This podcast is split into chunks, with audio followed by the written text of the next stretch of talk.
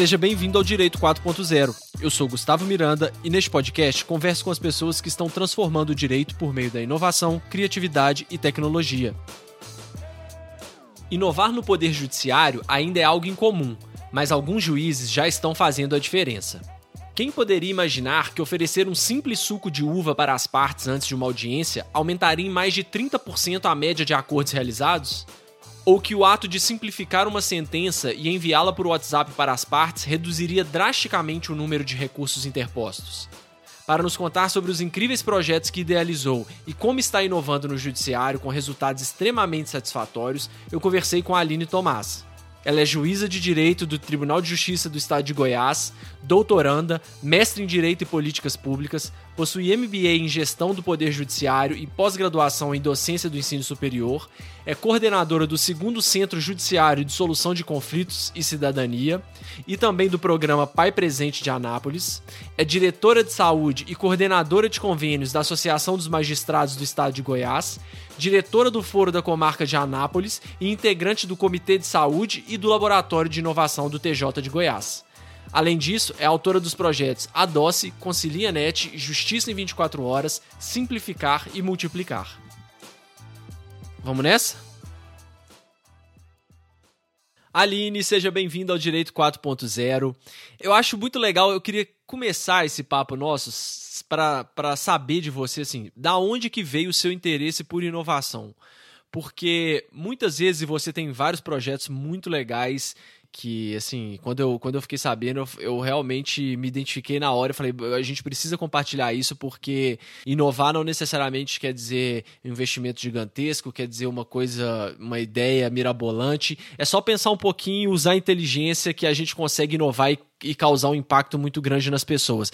Como que surgiu o seu interesse antes da gente entrar nos projetos propriamente ditos é, por inovação? Ou você já sabia, você era uma coisa que você sempre quis, ah, eu quero inovar, eu gosto de inovar, ou é algo mais que você foi fazendo ali e na hora que você percebeu no dia a dia você estava inovando e gerando esse impacto nas pessoas? Oi, Gustavo. Olá, pessoal do Direito 4.0. Prazer estar aqui com vocês. Gustavo, enquanto você fala, minha mente já fica aqui borbulhando do que pode vir de novo depois dessa nossa conversa. Então, para quem gosta de inovação e de fazer algo diferente, eu acho que corre nas veias, sabe?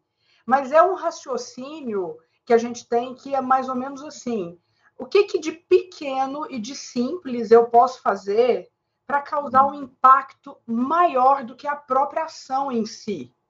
E é nessa busca de todos os dias, eu, como uma juíza de família, que quero sempre melhorar, trazer algo novo para o usuário da justiça, estou sempre em busca dessas novas ideias.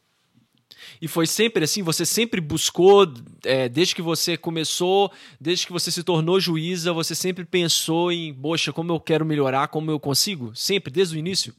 Sempre, mas eu acho que isso nasceu comigo, sabe? Mesmo quando eu ainda não era juíza, é, eu me lembro quando criança, num grupo de, de, coleguinhas, eu pensava, como é que eu posso fazer essa brincadeira um pouco diferente? Hum. Tá difícil, como é que eu descomplico isso para a gente chegar lá naquele resultado? Então, acho que a gente carrega isso pela vida mesmo. Ah, com certeza. E como que foi assim, o primeiro impacto de você chegar, assumir uma posição de juíza e... Porque muitas pessoas, né, é um, vamos dizer assim, é, um, é uma reclamação, entre aspas, geral de que, poxa, eu tô dentro do Poder Judiciário, tô meio engessada, não tem muito como inovar, não tem muito como eu fazer diferente, e aí você, né, prova que tem sim, dá para fazer muita coisa diferente com, com, com ideias simples, mas ao mesmo tempo geniais. Como que foi esse primeiro impacto? Você chegar no Poder Judiciário e falar, bom, o que, que eu posso mudar? O que, que você já enfrentou aí de obstáculos? Foi uma coisa simples ou foi uma coisa difícil? Olha, eu entrei na magistratura no ano de 2005. E como eu havia terminado a faculdade no ano anterior, eu ainda entrei com esse gás de estudante sabe? E eu acho que isso foi muito positivo para mim, porque eu não percebi o salto que eu dei na mudança de, de meios, né? Eu estava, como você acabou de dizer, na verdade, em algo que, numa nova instituição, que não é uma universidade, onde a gente é tão livre para pensar e agir. Uhum. Mas como eu fui imbuída desse espírito, as coisas foram dando certo. Então, onde eu encontrava ali uma lacuna que eu pudesse agir, e era assim que eu fazia. É claro que quando um juiz entra na carreira, a gente tem o que a gente chama de comarca, e não é cidade. Então, a gente é único ali para resolver todos os casos e todas as situações. Então, o crime que acontece na cidade é com o juiz, eventualmente uma criança né, abandonada ou uma mãe que rejeita seu filho é com aquele mesmo juiz. Um direito previdenciário, como aposentadoria rural, né, de alguém que nem na cidade está, também é com juiz. E os casos de família, que hoje e desde 2013 é, é a vara que eu ocupo, também é, eram comigo lá em 2005. Então, o que, que eu percebi? Uh, nas partes do direito em que a gente tinha uma maior maleabilidade de trato uh, tete a tete, né, olho no olho com as pessoas, e isso o direito de família me mostrava lá desde os primórdios, dava para a gente já colocar ali algo de diferente, não só o que está na lei, especialmente naquelas situações em que o legislador nos permite negociar dentro dos processos, que é o que a gente chama de soluções consensuais, em que as partes constroem ali juntas uh, o que elas vão levar para a vida e não uh, recebem uma sentença, uma imposição do juiz. E aí, como o magistrado, o juiz, está sempre nessas relações, mesmo que construídas pelas partes, foi ali que eu comecei a pensar que a gente, trazendo uma ideia de inovação, para esse usuário da justiça talvez pudesse dar certo. E qual que foi assim o primeiro o primeiro projeto que você criou que teve um impacto legal? Você se lembra? A primeira coisa que eu me lembro de ter colocado em um processo que não existia, é, hoje é denominado de negócio jurídico processual e o Código de Processo Civil prevê, que é uma possibilidade de negociação entre as partes quanto ao tempo uh, diferente do que está na lei, ou quanto à ordem da resolução uh, do, do conflito, diferentemente também daquele script que traz a lei. Então eu pensava assim: se elas podem negociar o resultado, por que não o procedimento? Então eu, como juíza, já permiti que isso acontecesse lá em 2005. E o Código de Processo Civil só veio em 2015 permitir essas mudanças. E hoje é algo normal para a gente aplicar no judiciário. Então, o, o, o, meu jurisdicionado, lá de 2005, já podia negociar que ordens eles iam seguir. Se de repente o que é a regra de o autor fará, falar antes do réu poderia para ele ser diferente, o réu quis falar para depois ouvir o autor. Ao invés de utilizar 15 dias do prazo legal, eles preferiam uh, diminuir para 5, ou quem sabe esperar 30, porque havia um negócio ali entre eles para ser resolvido. Isso para mim sempre foi respeito ao outro, ao cidadão, sabe? Poderia acontecer na vida de qualquer um de nós e não modificaria a entrega da prestação jurisdicional. Então, não foi necessariamente um projeto, mas foi já lá em 2005 algo inovador que não existia no judiciário e que trouxe já de início impactos muito positivos. E aí que vem as ideias, então, de projetos, né, posteriormente, e que daqui a pouco a gente fala um pouco sobre eles. Legal. E, e, e, como que foi o impacto, assim, como que as pessoas recebiam essas, né? Você permitir, por exemplo, essa negociação eh, de questões processuais, isso para as partes e para os próprios, às vezes, para os próprios colegas, né? Outros juízes, como que isso era percebido? Tinha, existia algum tipo de, de, de embate? Alguma, alguma vez advogados achavam esquisito? Como é, como é que foi a receptividade disso? É tão interessante o quanto uma mudança impacta na vida do ser humano, que seja ela positiva ou negativa, todo mundo dá um passo atrás. Por exemplo, nesses casos que nós estamos comentando, concorda comigo que se a gente está respeitando algo que é interessante, tanto para a parte autora quanto para a parte ré e seus advogados, teoricamente, não haveria objeção ou resistência. Uhum. Só que, quando a gente colocava isso no papel, porque antes as audiências também não eram gravadas, né? Tudo a gente falava constar em ata, uhum. reduzia-se a um termo de audiência até muito pouco tempo atrás, até antes da pandemia, tudo estava registrado primeiro na datilografia, né, tudo datilografado, e eu peguei sim essa, essa época um pouco, e depois nos computadores, enfim. Quando as partes dos advogados tinham que assinar ao final essa negociação quanto a prazos e, e outras circunstâncias processuais, sempre havia uma pergunta assim, doutora, mas isso não vai nos prejudicar? Sabe? E aí é, você percebe que é inerente ao ser humano uh, ter um, uma certa resistência a mudanças. E aí eu respondi: olha, nós estamos em conjunto decidindo por essa conformação processual, de forma que não há ninguém de fora desse processo que tenha interesse nele, apenas vocês. Isso está sendo validado pelo Poder Judiciário. Se não há prejuízo a ninguém, não há por que uh, vocês terem uh, ou resistência ou temor do que possa acontecer. Isso vai ser homologado, né? É um consenso, uma decisão consensual que vai ser homologado pelo juiz, está tudo certo. Mas, por vezes, eu ouvi isso por meses, né? E até anos, até que as pessoas, então, encarassem aquela mudança como positiva e como algo que não lhes fosse trazer um prejuízo. Isso é muito legal, né? Porque é, retrata uma realidade que, assim, muitas vezes a gente confunde as coisas.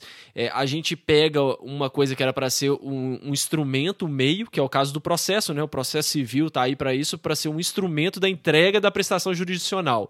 E aí a gente se apega tanto, e aí coloco também, fazendo aqui a meia culpa, como advogado mesmo, né? A gente acaba se apegando tanto a esse processo que muitas vezes a gente esquece do objetivo final, né? Que é o, o, o resolver o conflito, que é entregar essa prestação jurisdicional para os envolvidos envolvidos. E aí, quando você inverte isso e entrega para as pessoas, olha, nós vamos flexibilizar isso aqui para entregar é, o, que, o direito de vocês da melhor forma possível, as pessoas se assustam, né? Isso é engraçado, né? A nossa cultura ela é, é, é, é engraçado nesse ponto. Exatamente o que você disse, Gustavo. Dentro do Poder Judiciário, o processo em si ele tem muito peso e muita importância, né? Então, até com a digitalização dos processos, a gente percebe que por vezes as partes dos advogados comparecem para levar algo físico com eles. Ou quando há uma decisão muito importante, ou um alvará com grande quantia em dinheiro, até hoje as pessoas precisam daquele papel, né, para levar ao banco, para levar a um, a um cartório, para entregar para outra pessoa. É, então, essa formalidade ela está há centenas de anos é, dentro das relações do Poder Judiciário, e é com o tempo que a gente vai conseguir ir mudando né, essa mentalidade e se abrir ao novo. Com certeza. Então vamos falar do, do, do, do, primeiro projeto que eu achei super legal e que tem tudo a ver com essa questão né, da entrega e do processo, que é o simplificar. Conta pra gente o que, que foi esse processo, é, o que, que foi esse projeto, como que você pensou nele. Olha só, o Simplificar, ele é um bebê, né? Ele nasceu no dia 30 de junho deste ano e ele é fruto da minha observação como juíza, especialmente na pandemia, de que os pedidos para que houvesse um atendimento comigo, nesse tempo em que a gente ficou aí de, de distanciamento social, com os fóruns fechados, as partes pediam muito videoconferências comigo para que eu explicasse a sentença a elas.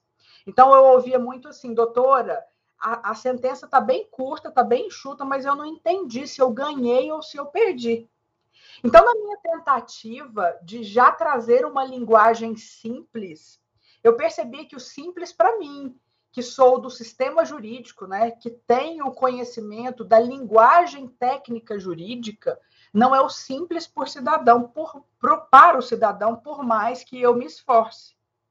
Então foi aí que surgiu a ideia de trazer algo de fora do direito e que pudesse me permitir um melhor acesso à justiça.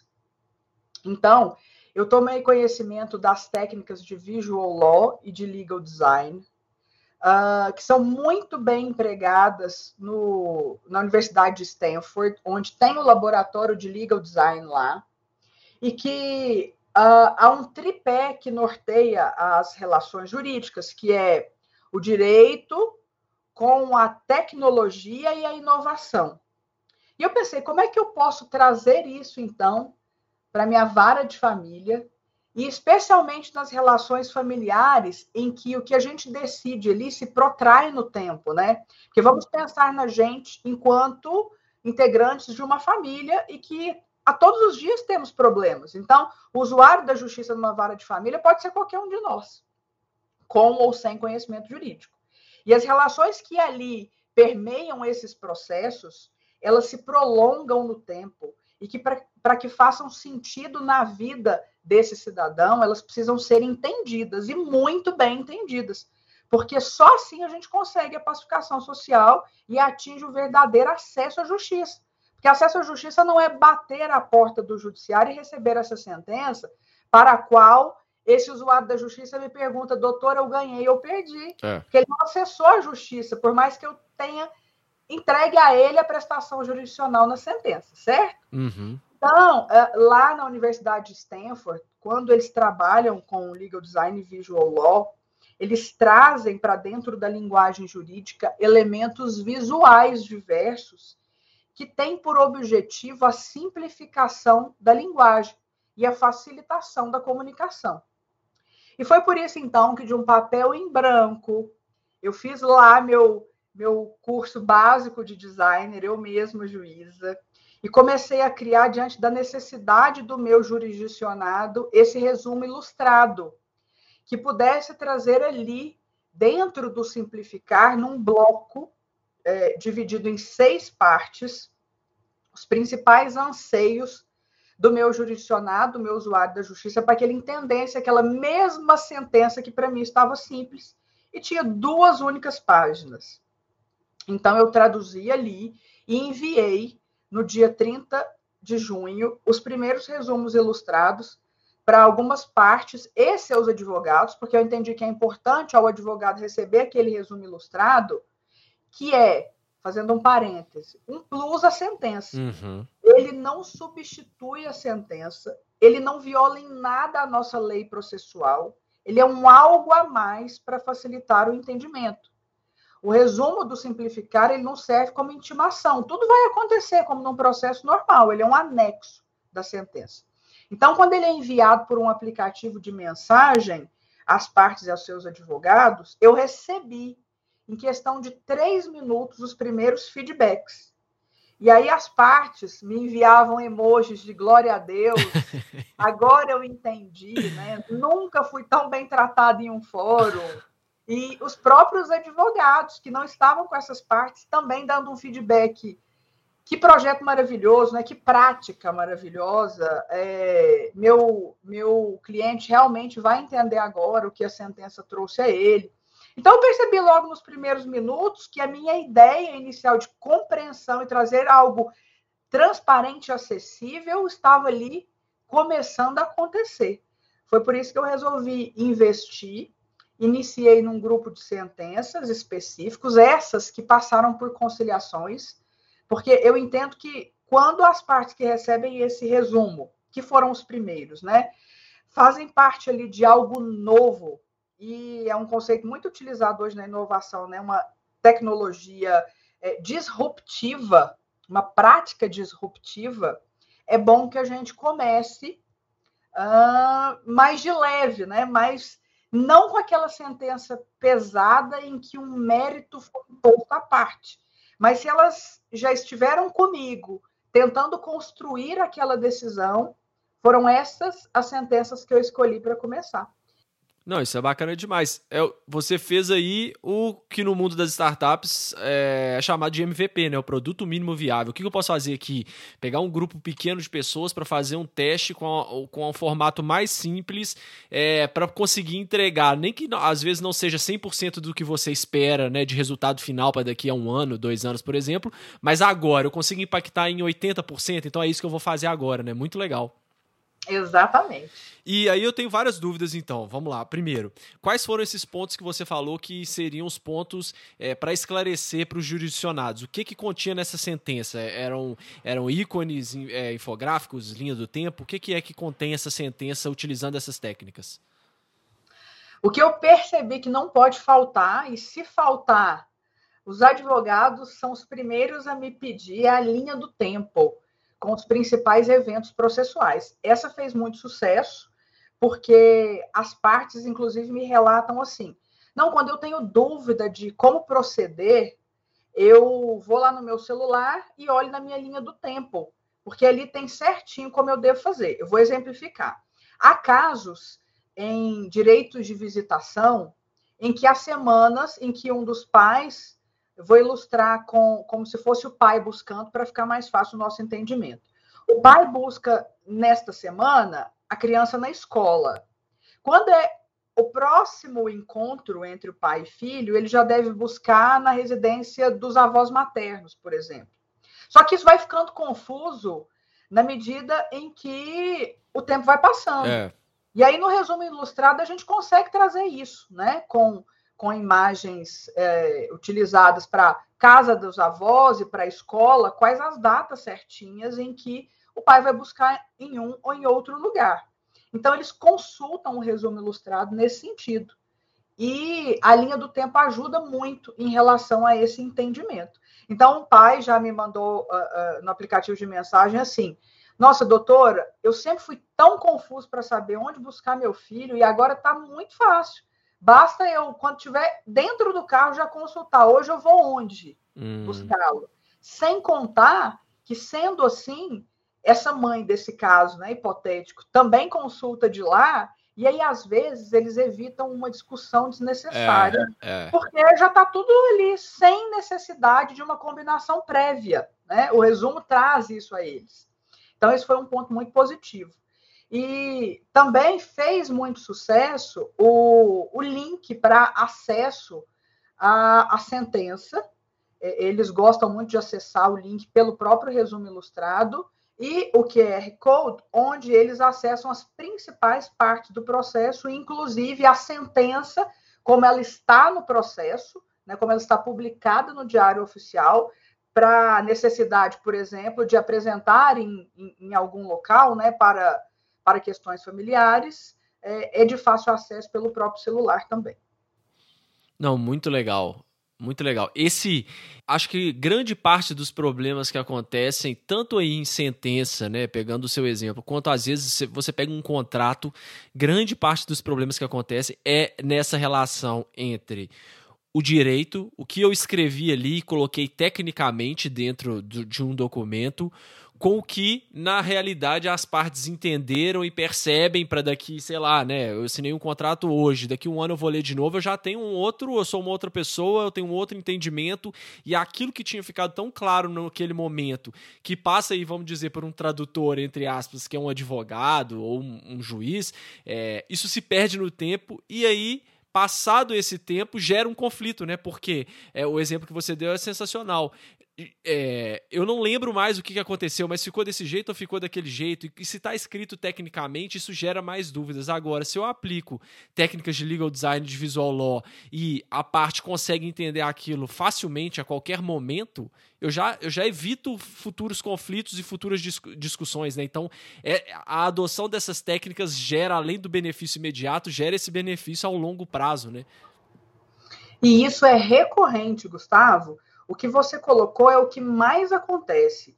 É, há a negociação pelas próprias partes e como as relações familiares elas são continuadas né, e, e perduram no tempo. Ainda tem a carga emocional, ainda, né? Muito pesada. Exato. É comum que as decisões tomadas naquele momento em que as partes podem estar aí acessando seu centro de punição cerebral, né? Quando a raiva, vontade de ir embora daquele ambiente, né, um reencontro que eles não gostariam de estar vivenciando naquela ocasião, gera na mente humana uma tendência a um esquecimento. Uhum. Se não rápido, daqui a alguns meses, provavelmente eles não vão lembrar. Outra coisa que sempre eles falam assim: ah, doutora, fui eu que pedi os anos ímpares para passar as festas de fim de ano comigo. Mas agora eu fiquei confusa, porque na verdade eu pedi, mas aí depois eu trouxe aquela história que aconteceu, o evento X, e eu já não sei mais. É comigo ou é com o pai? Então, ali, quando a gente já tem o símbolo né, de, de Natal e Réveillon e coloca quais são os anos, é muito fácil o acesso. E trazer ali no seu telefone essa informação sem ter que acessar num computador e colocar usuário e senha para entrar no processo, que normalmente é sigiloso, porque os processos de família são sigilosos. Uhum. Então, a própria parte trazer consigo essa informação realmente é valioso hoje no nosso contexto. Muito bom, muito bom. E aí você mencionou que você mesma procurou e fez cursos de design para tentar é, dar o start nesse projeto. Que, que, tipo de curso? Foi curso de design mesmo ou já alguma coisa voltada para legal design? O que, que você, aonde você buscou conhecimento nesse tempo que você estava desenvolvendo esse projeto? Não, não posso nem dizer que o curso foi de design.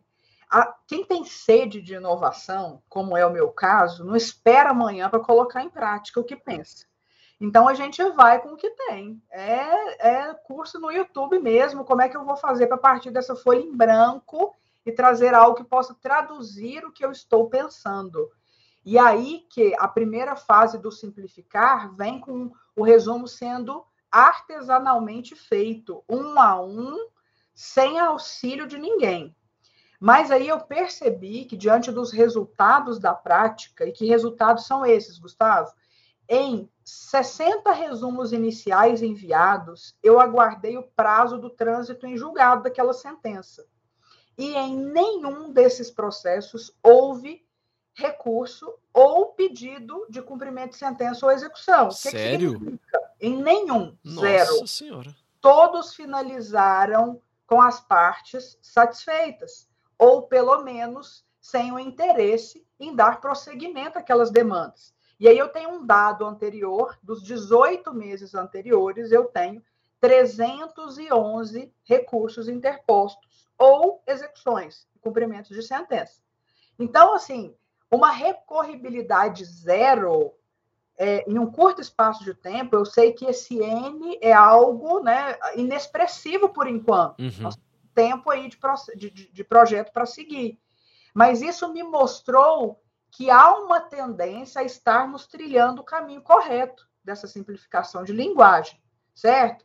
E foi por esses números iniciais que eu percebi que o simplificar precisaria passar por uma segunda etapa, trazendo a inteligência artificial é, para nos ajudar de alguma forma.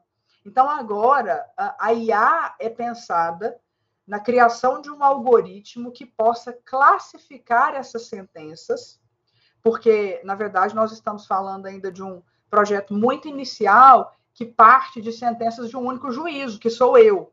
Mas, se a prática for interessante para ser replicada, é importante que uh, ela seja, então, uh, aplicada também em outras varas, outros juizados, em outras unidades judiciárias. Mas, para isso, para facilitar a vida do, do meu colega, né, para que não tenha que partir de uma folha em branco como eu, é, foi que então esse algoritmo pensado está sendo treinado é, dentro de dados, não só de sentenças minhas, fazendo-se uma curadoria de dataset de outras sentenças dentro do, do, do, estado de Goiás, que é onde o projeto Simplificar nasceu, para que ele possa, então, começar essa separação, classificação das sentenças e aí, quem sabe, já separar essas ideias centrais, essas palavras-chave, os recursos visuais mais utilizados, para que a gente possa fazer, então, uma padronização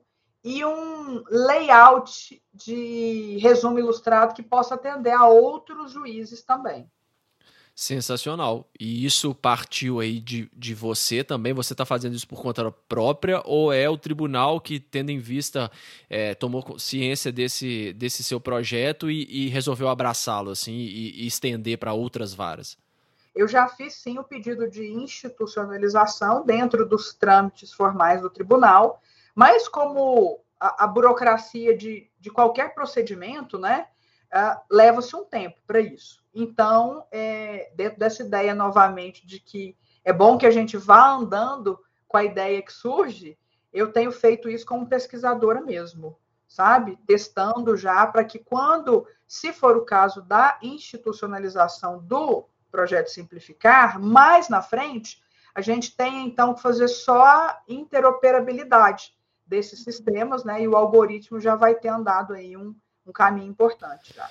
E muita gente pensa assim também, né? Além do, da questão financeira, porque agora, pelo menos, deve estar agora demandando um investimento financeiro, porque quando você começa a tratar de tecnologia e aí precisa de uma pessoa é, que saiba programar, que saiba essa tecnologia, já começa a ter uma demanda financeira. Ou estou errado?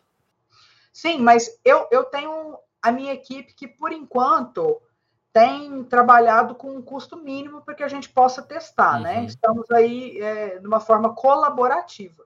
É claro que quando o projeto crescer e precisar de atingir outras dimensões que não essa inicial ainda, tanto quanto amadora, certamente que será necessário algum tipo de investimento. Mas, como no projeto Adoce também, que eu fiz como pesquisadora, é, se você tem uma ideia simples, acaba que o custo uh, necessário para o desenvolvimento dela não é alto. Então, eu, como pesquisadora, faço um investimento assim, feliz da vida, sabe? É, e, é, e, era justamente o próximo passo que eu ia falar, né? Que tem a, tem a parte, sempre são as duas bandeiras que se levantam, principalmente é, se tratando de poder judiciário. Primeiro, o investimento, que é o, o, argumento mais fácil de se barrar uma ideia, né? Você fala, não, não tem a verba e tal. E a outra é o tempo, porque aí você está pegando você está fazendo uma, você está fazendo um extra do seu serviço. Você não teria que fazer, mas está fazendo esse serviço. E aí, enquanto você está fazendo esse serviço, outras coisas estão é, deixando de ser feitas. Mas aí é o segundo contra-argumento, né? Primeiro, quanto ao investimento, você falou, é um investimento muito básico, muito pequeno. E, e o segundo de tempo, olha, se eu estou gastando um tempo a mais nesse processo de fazer essas sentenças utilizando o Visual Law. E eu tenho um índice de, de, de recursos tão é, zero, né? Até agora zero, igual você disse. Isso compensa, assim, e muito o trabalho que você teve, e muito esse, esse tempo que você, entre aspas, perdeu, porque você não perdeu, né? Você entregou melhor essa prestação jurisdicional e está dando seguimento aos processos de uma forma muito mais interessante para os jurisdicionados. Então, é, é, é uma coisa que se paga, tanto em questão financeira quanto em questão de tempo, né? E eu ouvi muito isso, é, até como hipótese rival mesmo ao, ao projeto. Mas o que, que eu me atentei?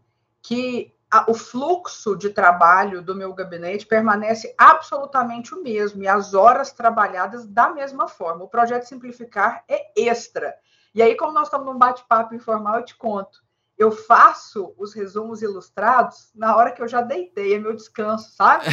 Então, quer dizer, é, é, é, a minha hora extra não remunerada, com todo prazer, que acabou se tornando um lazer de construir o resumo ilustrado. Mas em nada afetou a dinâmica e o fluxo de trabalho do gabinete. Que ótimo. E é você que está fazendo ainda todos ou já tem mais pessoas agora envolvidas? Não, hoje só eu e uma assistente minha. Legal. Que também gosta do mesmo horário. Então, em nada atrapalha no fluxo. Que ótimo. Maravilha. Você mencionou aí também o projeto Adoce. Vamos falar também que é outro projeto assim sensacional. Como que você teve essa ideia e o que que é esse projeto? O projeto Adoce ele surgiu inicialmente no âmbito acadêmico. Foi assim que eu ingressei no mestrado na Universidade Federal de Goiás, em 2017, ah, eu precisava pensar em algo dentro de um contexto de mestrado profissional, ou seja, que pudesse impactar diretamente numa prática de trabalho dentro do Poder Judiciário. E aí eu vivia na época um contexto de juíza muito engajada no movimento conciliatório, e eu tentava de todas as formas melhorar o meu índice de conciliação, porque por mais que eu me esforçasse, eu estava ali sempre num patamar de 45% de índice de acordo, o que já era positivo quando eu comparava a um cenário nacional que sempre é trazido no relatório Justiça em Números do Conselho Nacional de Justiça. Você tem noção de quanto que fica a média nacional, assim, mais ou menos? A, a, média nacional é em torno entre. Agora eu não sei te dizer no, no último relatório, esse que já está muito recente, agora 2021, ano 2020, mas era em torno aí da casa dos 30, hum. sabe? 35, enfim, não se chegava nem aos 40%, mas eu posso é, é, estar enganada uh, em relação aos dados atuais. Mas, enfim, eu já ocupava ali uma média que era satisfatória, Porém, uh, eu sempre me esforçava para melhorar e percebia que dentro do direito eu estava ali um tanto quanto uh, sem opções, porque eu não subia esse número de 45%. E aí que eu pensei na ideia de levar algo de fora do direito, mais uma vez, né? Para dentro ali das salas de conciliação, para tentar modificar esse cenário. Foi então quando eu conheci aquela pesquisa com os juízes de Israel, em que tratava dos efeitos uh, da administração de um alimento nos reflexos das decisões judiciais.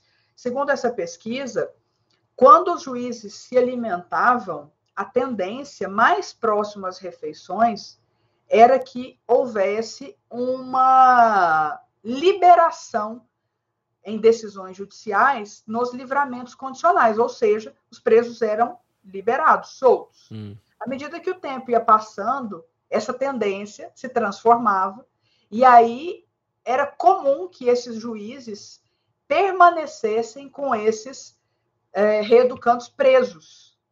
Então, em resumo, próximo às refeições, a tendência era de soltura. Quando o tempo ia passando, mais próximo de uma próxima refeição, né? Uhum. Ou seja, quando a fome aumentava, a tendência é que as pessoas permanecessem presas. E aí eu achei aquilo interessante e fui estudar a glicobiologia, que diz que a glicose é o principal combustível do cérebro humano. E que uma vez ingerida, a nossa tendência é, com os neurotransmissores liberados, termos sensações de bem-estar e satisfação e nos abrirmos para comunicação, para a escuta do outro, a escuta ativa, com probabilidade de negociarmos melhor. Eu falei, gente, mas é tudo que a gente precisa numa sala de conciliação. Por que não levar, então, esses princípios para lá?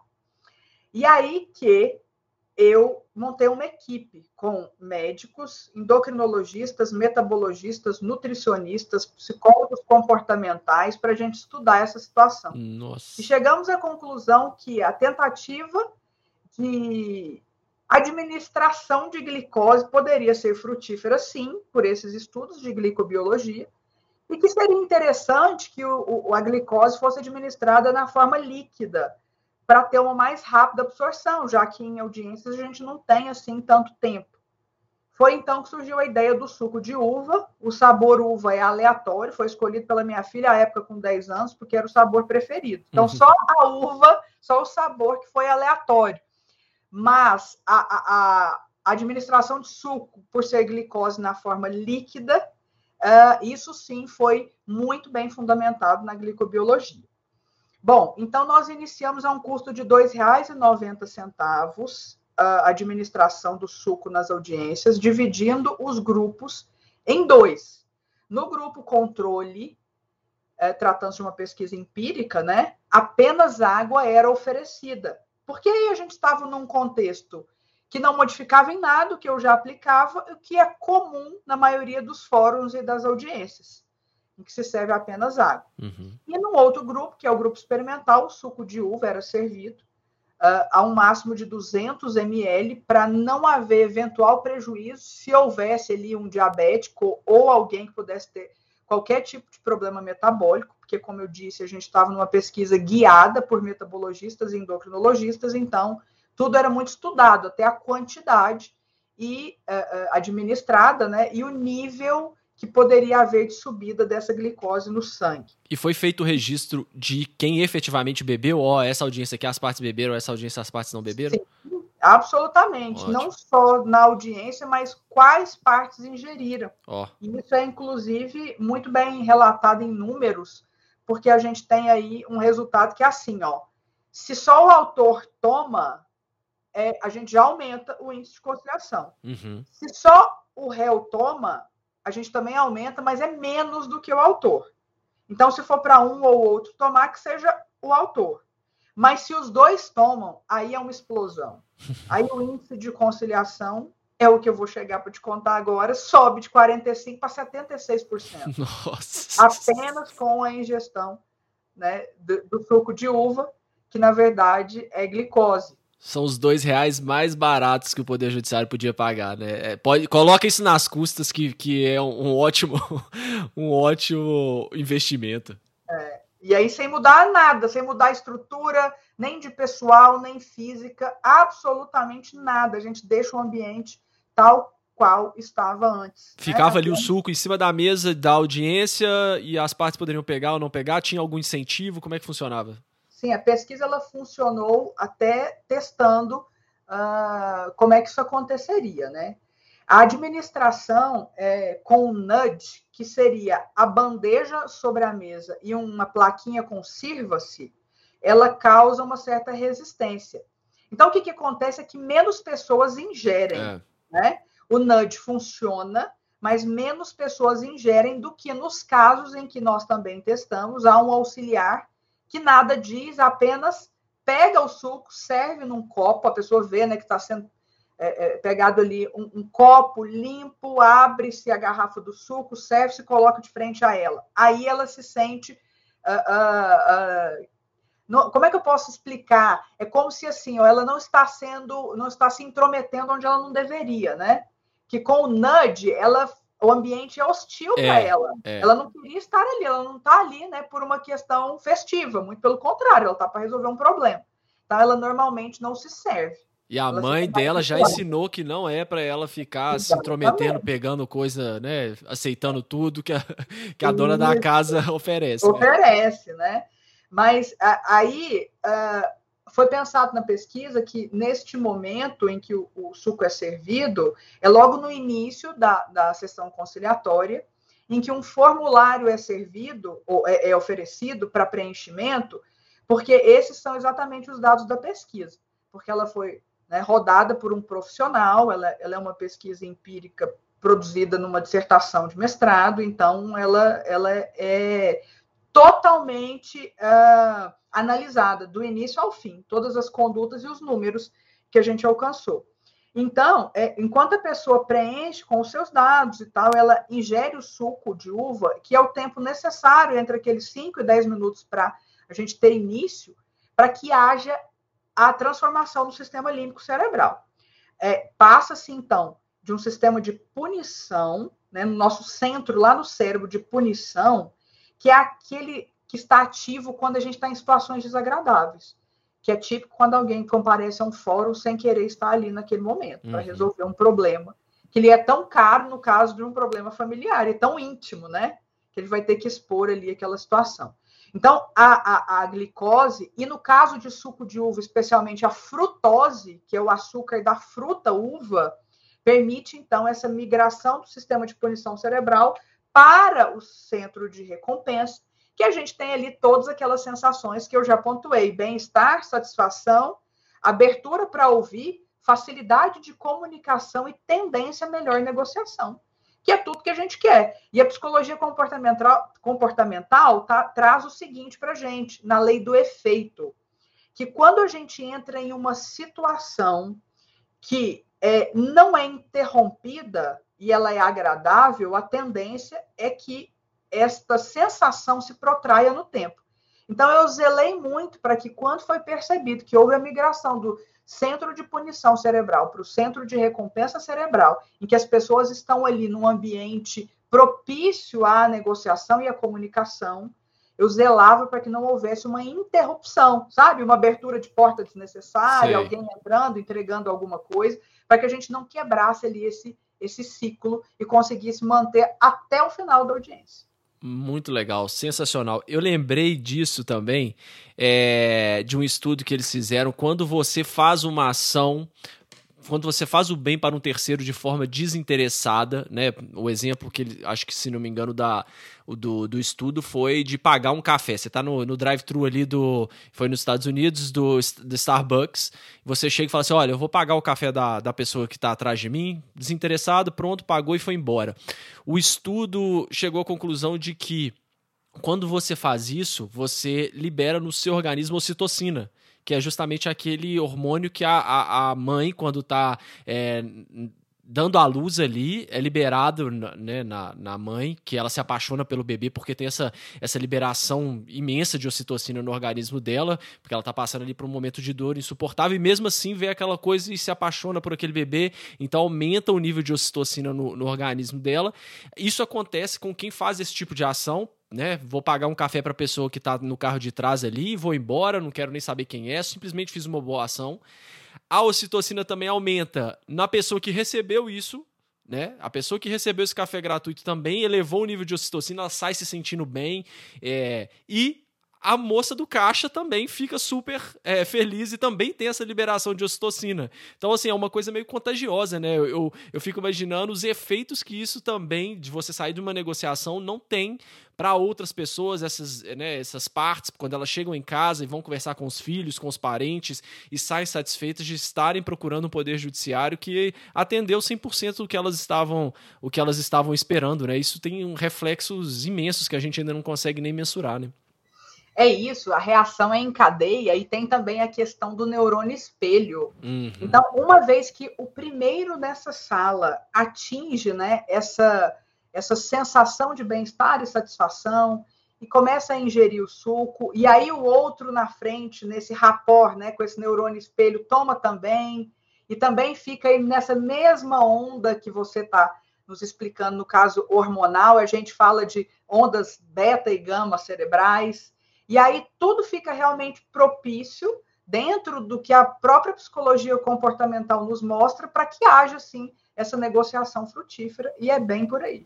Muito legal. E o que você faz no seu trabalho, além de ter essas ideias é, simples e geniais, é que você é muito pragmática, né? Então você não só fala, ah, eu acho que aumentou. Não, você aproveitou, fez isso, utilizou esse estudo numa tese, é, tanto na questão do, do, do simplificar, vendo qual que foi né, o retorno disso, você mediu aquilo antes e depois para sentir o resultado, fez isso com a dose. Então isso é muito legal, porque é, não é só um, no achômetro, né? A gente tem aí dados muito promissores promissores que, que, pode, que podem nos ajudar a tomar outras coisas e transportar isso para outros lugares. Por exemplo, ah, eu vou fazer uma negociação no meu escritório, sei lá. Quem sabe eu não boto ali o suco de. Aí vamos, vamos começar a colocar o suco de uva em sua homenagem, né? Não vamos mudar o sabor, não. Vamos deixar sempre o suco de uva lá na mesa de negociação, para que às vezes a gente consiga, com uma coisa boba dessas, ter um resultado espetacular, maravilhoso. E você fez alguma forma. É, é, você transportou isso de alguma forma para o meio virtual? Com agora com as audiências online, você teve alguma ideia que, que, que pudesse pelo menos, é, já que a gente tem possibilidade de fazer isso presencialmente, que pudesse pelo menos tentar simular isso de algum, em alguma escala? Sim, logo que eu retomei as audiências e elas foram migradas né, do presencial para videoconferência, em maio, junho de 2020 já surgiu o Adoce em Casa, que aí quando a gente uh, comparece aqui, né, todos na, na tela da videoconferência, eu convido para que o alimento que esteja mais à mão ali da pessoa e mais fácil seja ingerido. Corre o risco de ser algo sólido e que talvez a gente demore mais para ter essas reações em cadeia. Mas ainda assim, eu tenho percebido que os índices de conciliação permanecem altos de forma que o projeto Adoce ele pode ser aplicado em qualquer meio, seja privado ou público, com o alimento que se tem à mão. Porque o que a glicobiologia nos diz é, havendo glicose no cérebro, reações químicas e orgânicas acontecem. Uhum. Mais rapidamente ou menos. Então, de forma que eu não abandono mais essa ideia, sabe? Uh, sendo virtual ou presencial, projeto Adoce em casa, no que é o que o que a gente tem agora tem mostrado sim ótimos resultados. Não sei em números, porque não fizemos ainda uh, de forma como foi na, na pesquisa do doutorado, se a gente atingiu 76%, se subiu de 45% para 76%, como foi o caso uh, uh, que nós revisamos anteriormente. Mas, uh, com o Adoce em casa, a gente também registra tudo, para que em breve a gente tenha esses números para comparar aí com a diferença entre o presencial e o virtual. Muito bom, Aline. Então, para a gente já ir caminhando aqui para o final do, do episódio, eu vou te fazer umas perguntas rápidas. As respostas não necessariamente têm que ser rápidas. Mas qual foi a dica mais valiosa que você já recebeu? E aí, seja dica profissional ou dica para a vida, dica pessoal? pense e inove sempre, ainda que a sua sensação seja de uma gota no oceano. Ótimo. O que, que significa sucesso para você? É fazer sempre, sem parar.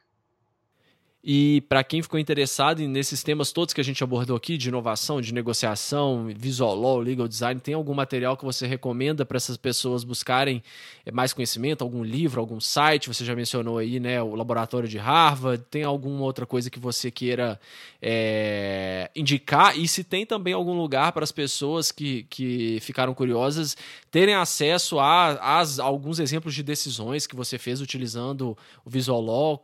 Tem algum, algum um local que você concentrou isso aí? Sim, na página do Tribunal de Justiça de Goiás, nós temos o nosso laboratório de inovação. E lá uh, vocês podem acompanhar o passo a passo do projeto Simplificar. Eu dividi em blocos, explico lá como é que ele pode ser replicado. Então, seria muito interessante procurar por InovaJus dentro do tjgo.jus.br. E não só no nosso tribunal, mas quem tiver interesse, os laboratórios de inovação dos tribunais espalhados pelo Brasil todo têm produzido excelentes conteúdos. E aí, não só no judiciário também, como você mesmo já citou, há muitos advogados dedicados e vocacionados que têm trazido inovações que nos inspiram no judiciário a começar também a replicar o que está aí é, por esse Brasil todo dentro dos fóruns. Muito bom, e, e, eu acho legal também ressaltar, você falou isso agora do site do TJ, eu acho que é, a gente. É, é, interessante a gente falar que esse, o projeto ADOS, ele foi institucionalizado, né? O tribunal inteiro começou a utilizar isso. Exatamente. Tão logo ele foi institucionalizado, veio a pandemia, e eu, como coordenador, até solicitei para que não houvesse a, a, a compra naquele momento dos sucos por serem perecíveis, né?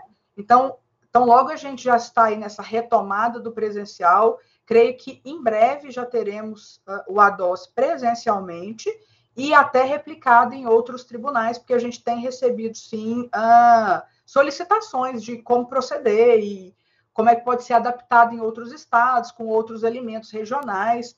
Enfim, é uma prática que o custo pode ser ainda melhor, menor do que foi conosco, desde que adaptado à realidade de cada região do país. Ótimo. E para quem quiser te acompanhar aí na internet, quais redes sociais que você usa?